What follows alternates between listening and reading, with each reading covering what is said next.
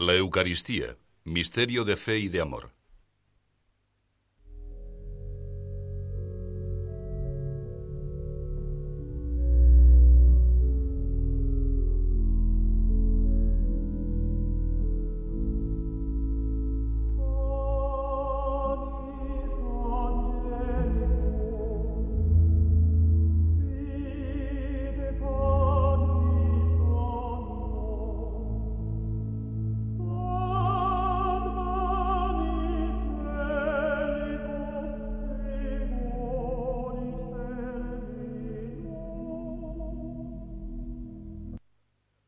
La víspera de la fiesta solemne de la Pascua, sabiendo Jesús que era llegada la hora de su tránsito de este mundo al Padre, como hubiera amado a los suyos que vivían en el mundo, los amó hasta el fin. Este versículo de San Juan anuncia al lector de su Evangelio que algo grande ocurrirá en ese día.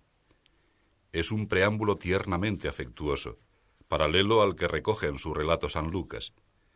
Ardientemente, afirma el Señor, he deseado comer este cordero, celebrar esta Pascua con vosotros antes de mi pasión. Comencemos por pedir desde ahora al Espíritu Santo que nos prepare para entender cada expresión y cada gesto de Jesucristo, porque queremos vivir vida sobrenatural, porque el Señor nos ha manifestado su voluntad de dársenos como alimento del alma y porque reconocemos que sólo Él tiene palabras de vida eterna. La fe nos hace confesar con Simón Pedro, nosotros hemos creído y conocido que tú eres el Cristo, el Hijo de Dios. Y es esa fe, fundida con nuestra devoción, la que en esos momentos trascendentales nos lleva a imitar la audacia de Juan, acercarnos a Jesús y recostar la cabeza en el pecho del Maestro, que amaba ardientemente a los suyos, y acabamos de escucharlo, los iba a amar hasta el fin. Todos los modos de decir resultan pobres si pretenden explicar, aunque sea de lejos, el misterio del jueves santo. Pero no es difícil imaginar en parte los sentimientos del corazón de Jesucristo en aquella tarde, la última que pasaba con los suyos antes del sacrificio del Calvario. Considerad la experiencia tan humana de la despedida de dos personas que se quieren. Desearían estar siempre juntas, pero el deber, el que sea, les obliga a alejarse. Su afán sería continuar sin separarse y no pueden. El amor del hombre, que por grande que sea es limitado, recurre a un símbolo. Los que se despiden se cambian un recuerdo, quizá una fotografía, con una dedicatoria tan encendida que sorprende que no arda la cartulina. No logran hacer más porque el poder de las criaturas no llega tan lejos como su querer.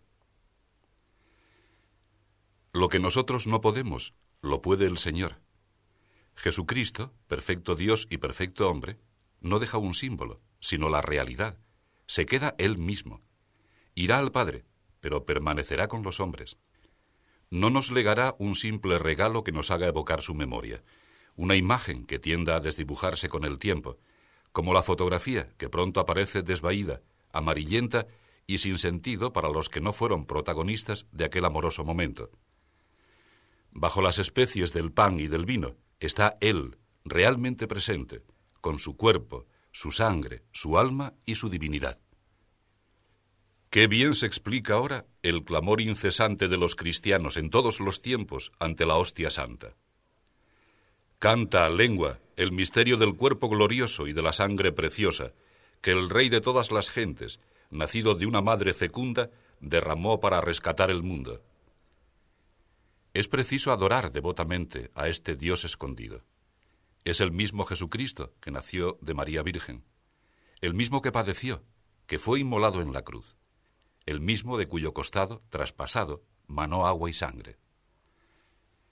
Este es el sagrado convite en el que se recibe al mismo Cristo, se renueva la memoria de la pasión y con él el alma trata íntimamente a su Dios y posee una prenda de la gloria futura. La liturgia de la Iglesia ha resumido en breves estrofas los capítulos culminantes de la historia de ardiente caridad que el Señor nos dispensa. El Dios de nuestra fe no es un ser lejano que contempla indiferente la suerte de los hombres, sus afanes, sus luchas, sus angustias. Es un padre que ama a sus hijos hasta el extremo de enviar al Verbo, segunda persona de la Trinidad Santísima, para que encarnándose muera por nosotros y nos redima. El mismo Padre amoroso que ahora nos atrae suavemente hacia Él mediante la acción del Espíritu Santo que habita en nuestros corazones. La alegría del jueves santo arranca de ahí, de comprender que el Creador se ha desbordado en cariño por sus criaturas. Nuestro Señor Jesucristo, como si aún no fueran suficientes todas las otras pruebas de su misericordia, instituye la Eucaristía para que podamos tenerle siempre cerca y en lo que nos es posible entender, porque, movido por su amor, quien no necesita nada, no quiere prescindir de nosotros. La Trinidad se ha enamorado del hombre, elevado al orden de la gracia y hecho a su imagen y semejanza. Lo ha redimido del pecado, del pecado de Adán, que sobre toda su descendencia recayó, y de los pecados personales de cada uno, y desea vivamente morar en el alma nuestra. El que me ama observará mi doctrina, y mi Padre le amará, y vendremos a él, y haremos mansión dentro de él.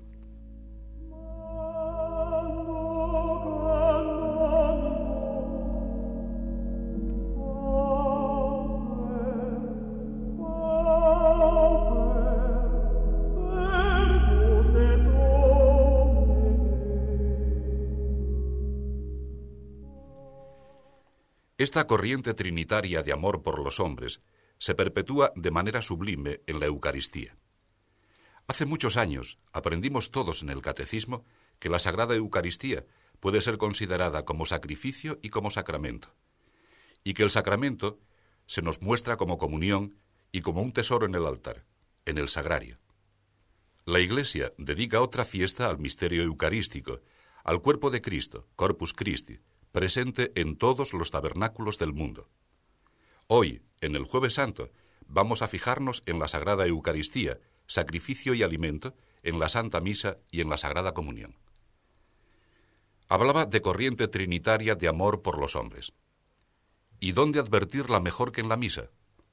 La Trinidad entera actúa en el santo sacrificio del altar, por eso me gusta tanto repetir en la colecta, en la secreta y en la poscomunión aquellas palabras finales. Por Jesucristo, Señor nuestro, Hijo tuyo, nos dirigimos al Padre, que vive y reina contigo en unidad del Espíritu Santo, Dios, por todos los siglos de los siglos. Amén.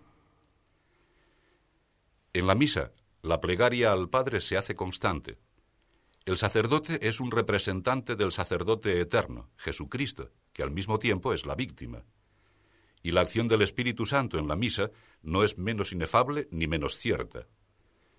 Por la virtud del Espíritu Santo, escribe San Juan Damasceno, se efectúa la conversión del pan en el cuerpo de Cristo. Esta acción del Espíritu Santo queda expresada claramente cuando el sacerdote invoca la bendición divina sobre la ofrenda. Ven, santificador omnipotente, eterno Dios, y bendice este sacrificio preparado a tu santo nombre, el holocausto que dará al nombre santísimo de Dios la gloria que le es debida. La santificación que imploramos es atribuida al Paráclito que el Padre y el Hijo nos envían. Reconocemos también esa presencia activa del Espíritu Santo en el sacrificio cuando decimos poco antes de la comunión, Señor, Jesucristo, Hijo de Dios vivo, que por voluntad del Padre, cooperando el Espíritu Santo, vivificaste el mundo con tu muerte. Toda la Trinidad está presente en el sacrificio del altar. Por voluntad del Padre, cooperando el Espíritu Santo, el Hijo se ofrece en oblación redentora. Aprendamos a tratar a la Trinidad Beatísima, Dios uno y trino, tres personas divinas en la unidad de su substancia, de su amor, de su acción eficazmente santificadora. Inmediatamente después del lavabo, el sacerdote invoca.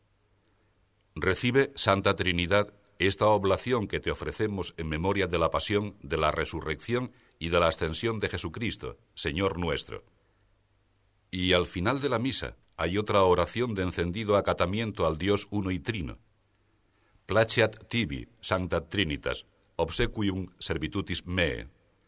Que te sea agradable, oh Trinidad Santísima, el tributo de mi servidumbre. Dispón que el sacrificio que yo, aunque indigno, he ofrecido a la majestad tuya, merezca aceptación. Y te pido que, por tu misericordia, sea este un sacrificio de perdón para mí y para todos por los que lo he ofrecido. La misa, insisto, es acción divina, trinitaria, no humana.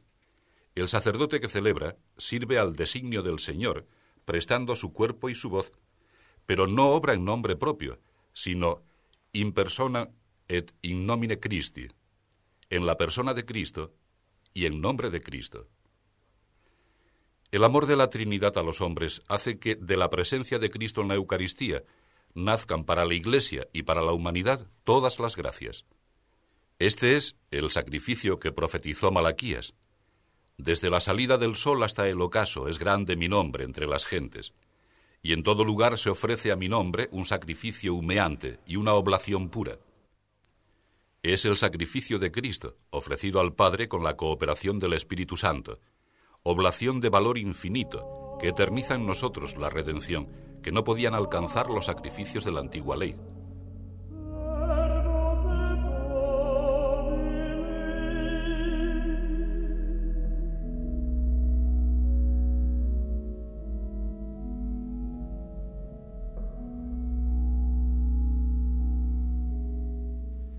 La Santa Misa nos sitúa de ese modo ante los misterios primordiales de la fe, porque es la donación misma de la Trinidad a la Iglesia. Así se entiende que la misa sea el centro y la raíz de la vida espiritual del cristiano. Es el fin de todos los sacramentos. En la misa se encamina hacia su plenitud la vida de la gracia que fue depositada en nosotros por el bautismo y que crece fortalecida por la confirmación. Cuando participamos de la Eucaristía, escribe San Cirilo de Jerusalén, experimentamos la espiritualización deificante del Espíritu Santo, que no sólo nos configura con Cristo, como sucede en el bautismo, sino que nos cristifica por entero, asociándonos a la plenitud de Cristo Jesús. La efusión del Espíritu Santo, al cristificarnos, nos lleva a que nos reconozcamos hijos de Dios. El Paráclito, que es caridad, nos enseña a fundir con esa virtud toda nuestra vida. Y consummati in unum, hechos una sola cosa con Cristo, podemos ser entre los hombres lo que San Agustín afirma de la Eucaristía, signo de unidad, vínculo del amor. No descubro nada nuevo si digo que algunos cristianos tienen una visión muy pobre de la Santa Misa, que para otros es un mero rito exterior, cuando no un convencionalismo social. Y es que nuestros corazones mezquinos son capaces de vivir rutinariamente la mayor donación de Dios a los hombres.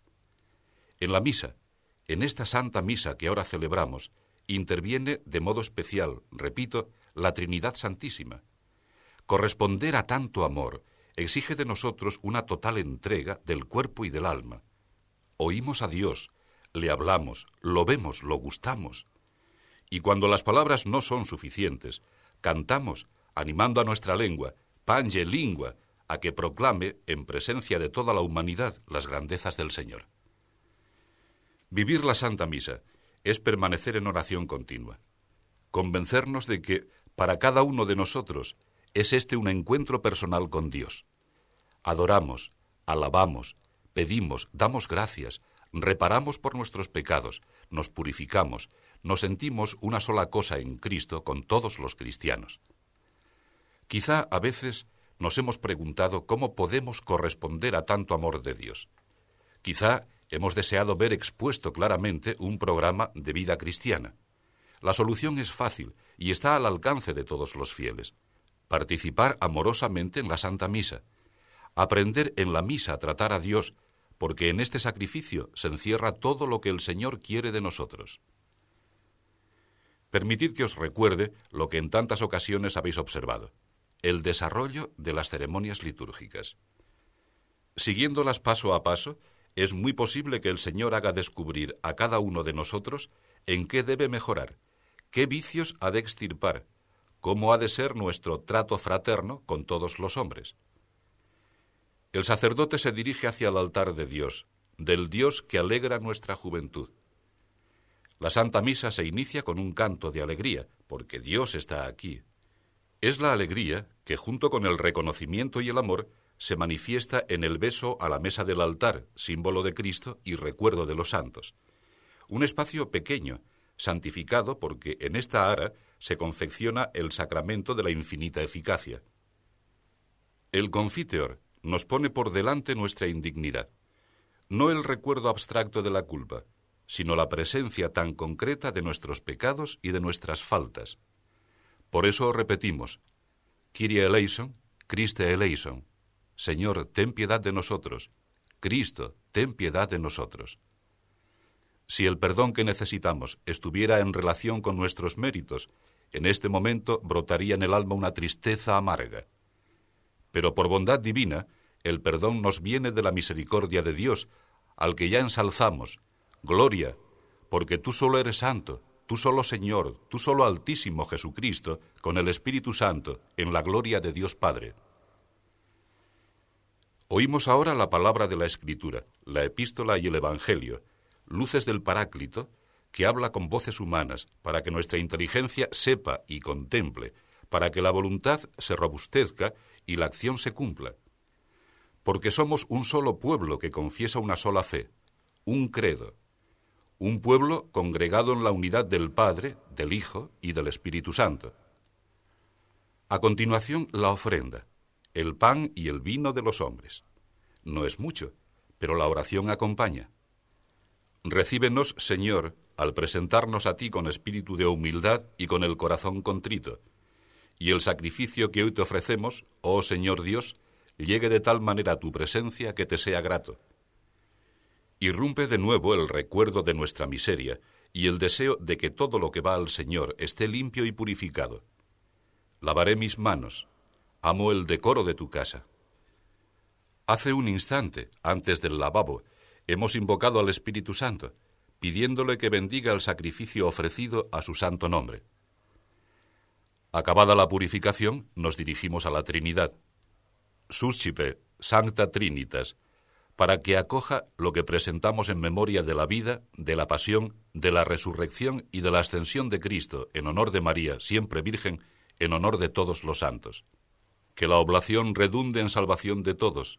Orate, fratres, reza el sacerdote, porque este sacrificio es mío y vuestro, de toda la Iglesia Santa.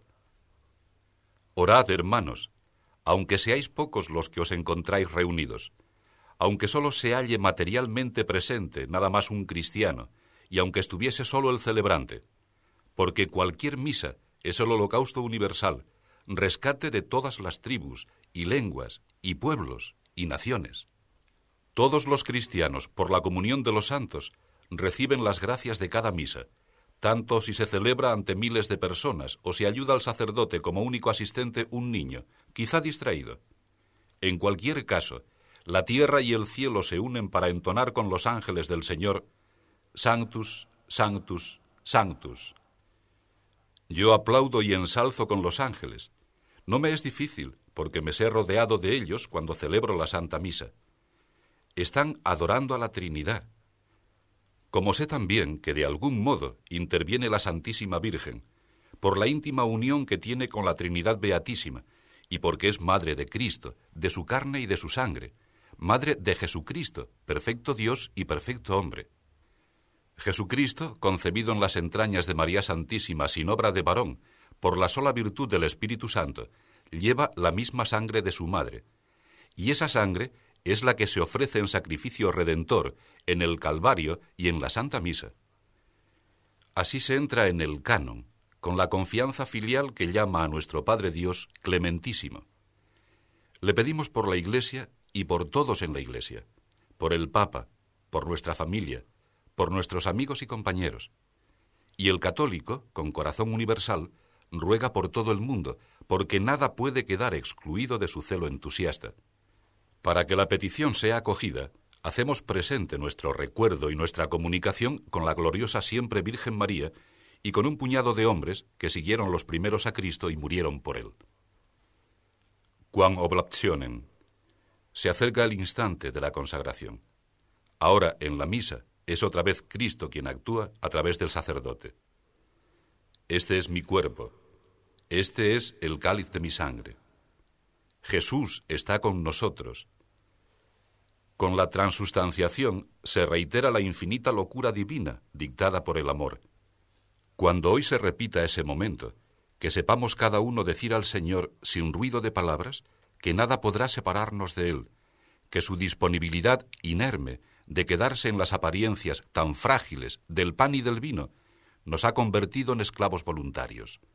Préstame menti de te vivere et te illi semper dulce sapere. Haz que yo viva siempre de ti y que siempre saboree la dulzura de tu amor. Más peticiones, porque los hombres estamos casi siempre inclinados a pedir, por nuestros hermanos difuntos, por nosotros mismos. Aquí caben también todas nuestras infidelidades, nuestras miserias. La carga es mucha, pero Él quiere llevarla por nosotros y con nosotros. Termina el canon con otra invocación a la Trinidad Santísima. Per ipsum et cunipso et inipso. Por Cristo, con Cristo y en Cristo, amor nuestro, a ti, Padre Todopoderoso, en unidad del Espíritu Santo, te sea dado todo honor y gloria por los siglos de los siglos. Jesús es el camino, el mediador. En Él todo, fuera de Él nada.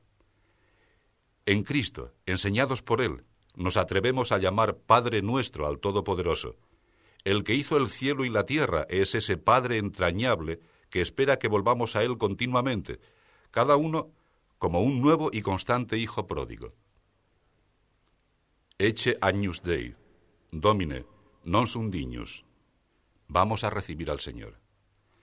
Para acoger en la tierra a personas constituidas en dignidad, hay luces, música, trajes de gala. Para albergar a Cristo en nuestra alma, ¿cómo debemos prepararnos? ¿Hemos pensado alguna vez en cómo nos conduciríamos si solo se pudiera comulgar una vez en la vida? Cuando yo era niño, no estaba aún extendida la práctica de la comunión frecuente. Recuerdo cómo se disponían para comulgar. Había esmero en arreglar bien el alma y el cuerpo. El mejor traje, la cabeza bien peinada, limpio también físicamente el cuerpo y quizá hasta con un poco de perfume. Eran delicadezas propias de enamorados, de almas finas y recias que saben pagar con amor el amor. Con Cristo en el alma termina la Santa Misa. La bendición del Padre, del Hijo y del Espíritu Santo nos acompaña durante toda la jornada en nuestra tarea sencilla y normal de santificar todas las nobles actividades humanas. Asistiendo a la Santa Misa, aprenderéis a tratar a cada una de las personas divinas, al Padre, que engendra al Hijo, al Hijo, que es engendrado por el Padre, al Espíritu Santo, que de los dos procede.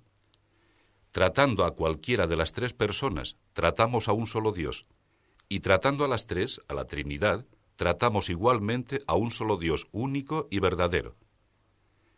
Amad la misa, hijos míos, amad la misa. Y comulgad con hambre, aunque estéis helados, aunque la emotividad no responda. Comulgad con fe, con esperanza, con encendida caridad.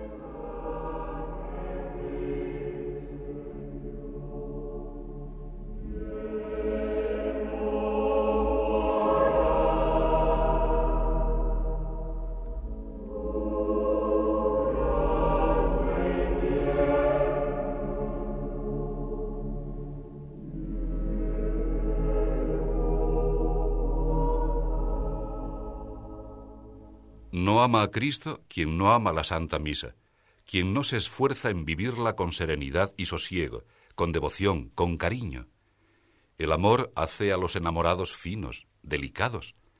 Les descubre, para que los cuiden, detalles a veces mínimos, pero que son siempre expresión de un corazón apasionado. De este modo hemos de asistir a la Santa Misa. Por eso he sospechado siempre que los que quieren oír una misa corta y atropellada demuestran con esa actitud poco elegante también que no han alcanzado a darse cuenta de lo que significa el sacrificio del altar. El amor a Cristo, que se ofrece por nosotros, nos impulsa a saber encontrar, acabada la misa, unos minutos para una acción de gracias personal, íntima, que prolongue en el silencio del corazón esa otra acción de gracias que es la Eucaristía. ¿Cómo dirigirnos a Él? ¿Cómo hablarle? ¿Cómo comportarse? No se compone de normas rígidas la vida cristiana, porque el Espíritu Santo no guía a las almas en masa, sino que en cada una infunde aquellos propósitos, inspiraciones y afectos que le ayudarán a percibir y a cumplir la voluntad del Padre. Pienso, sin embargo, que en muchas ocasiones el nervio de nuestro diálogo con Cristo, de la acción de gracias después de la Santa Misa, puede ser la consideración de que el Señor es para nosotros Rey, médico, maestro, amigo. Es Rey y ansía reinar en nuestros corazones de hijos de Dios. Pero no imaginemos los reinados humanos. Cristo no domina ni busca imponerse, porque no ha venido a ser servido, sino a servir. Su reino es la paz, la alegría, la justicia. Cristo, Rey nuestro, no espera de nosotros vanos razonamientos, sino hechos, porque no todo aquel que dice Señor, Señor, entrará en el reino de los cielos, sino el que hace la voluntad de mi Padre Celestial. Ese entrará. Es médico y cura nuestro egoísmo si dejamos que su gracia penetre hasta el fondo del alma. Jesús nos ha advertido que la peor enfermedad es la hipocresía, el orgullo que lleva a disimular los propios pecados. Con el médico es imprescindible una sinceridad absoluta, explicar enteramente la verdad y decir, Domine, si vis, potes me mundare. Señor, si quieres, y tú quieres siempre, puedes curarme. Tú conoces mi flaqueza. Siento estos síntomas, padezco estas otras debilidades. Y le mostramos sencillamente las llagas, y el pus si hay pus. Señor, tú que has curado a tantas almas, haz que al tenerte en mi pecho o al contemplarte en el sagrario, te reconozca como médico divino. Es maestro de una ciencia que sólo él posee, la del amor sin límites a Dios y en Dios a todos los hombres. En la escuela de Cristo se aprende que nuestra existencia no nos pertenece. Él entregó su vida por todos los hombres, y si le seguimos, hemos de comprender que tampoco nosotros podemos apropiarnos de la nuestra de manera egoísta sin compartir los dolores de los demás. Nuestra vida es de Dios y hemos de gastarla en su servicio, preocupándonos generosamente de las almas, demostrando con la palabra y con el ejemplo la hondura de las exigencias cristianas. Jesús espera que alimentemos el deseo de adquirir esa ciencia para repetirnos, el que tenga sed, venga a mí y beba. Y contestamos, enséñanos a olvidarnos de nosotros mismos, para pensar en ti y en todas las almas. De este modo el Señor nos llevará adelante con su gracia, como cuando comenzábamos a escribir. ¿Recordáis aquellos palotes de la infancia, guiados por la mano del Maestro? Y así empezaremos a saborear la dicha de manifestar nuestra fe, que es ya otra dádiva de Dios, también con trazos inequívocos de conducta cristiana, donde todos puedan leer las maravillas divinas. Es amigo, el amigo. Vos auten dixi amigos, dice. Nos llama amigos, y Él fue quien dio el primer paso, nos amó primero. Sin embargo, no impone su cariño, lo ofrece. Lo muestra con el signo más claro de la amistad. Nadie tiene amor más grande que el que entrega su vida por sus amigos. Era amigo de Lázaro y lloró por él cuando lo vio muerto y lo resucitó. Si nos ve fríos, desganados, quizá con la rigidez de una vida interior que se extingue, su llanto será para nosotros vida. Yo te lo mando, amigo mío, levántate y anda. Sal fuera de esa vida estrecha, que no es vida. Termina nuestra meditación del jueves santo. Si el Señor nos ha ayudado, y Él está siempre dispuesto, basta con que le franqueemos el corazón, nos veremos urgidos a corresponder en lo que es más importante, amar. Y sabremos difundir esa caridad entre los demás hombres con una vida de servicio. Os he dado ejemplo, insiste Jesús, hablando a sus discípulos después de lavarles los pies, en la noche de la cena. Alejemos del corazón el orgullo, la ambición, los deseos de predominio, y junto a nosotros y en nosotros reinarán la paz y la alegría enraizadas en el sacrificio personal. Finalmente, un filial pensamiento amoroso para María, Madre de Dios y Madre nuestra. Perdonad que de nuevo os cuente un recuerdo de mi infancia. Una imagen que se difundió mucho en mi tierra cuando San Pío X impulsó la práctica de la comunión frecuente. Representaba a María adorando la hostia santa. Hoy, como entonces y como siempre, Nuestra Señora nos enseña a tratar a Jesús, a reconocerle y a encontrarle en las diversas circunstancias del día y de modo especial en ese instante supremo, el tiempo se une con la eternidad, del santo sacrificio de la misa. Jesús, con gesto de sacerdote eterno, atrae hacia sí todas las cosas para colocarlas, divino aflante espíritu, con el soplo del Espíritu Santo, en la presencia de Dios Padre.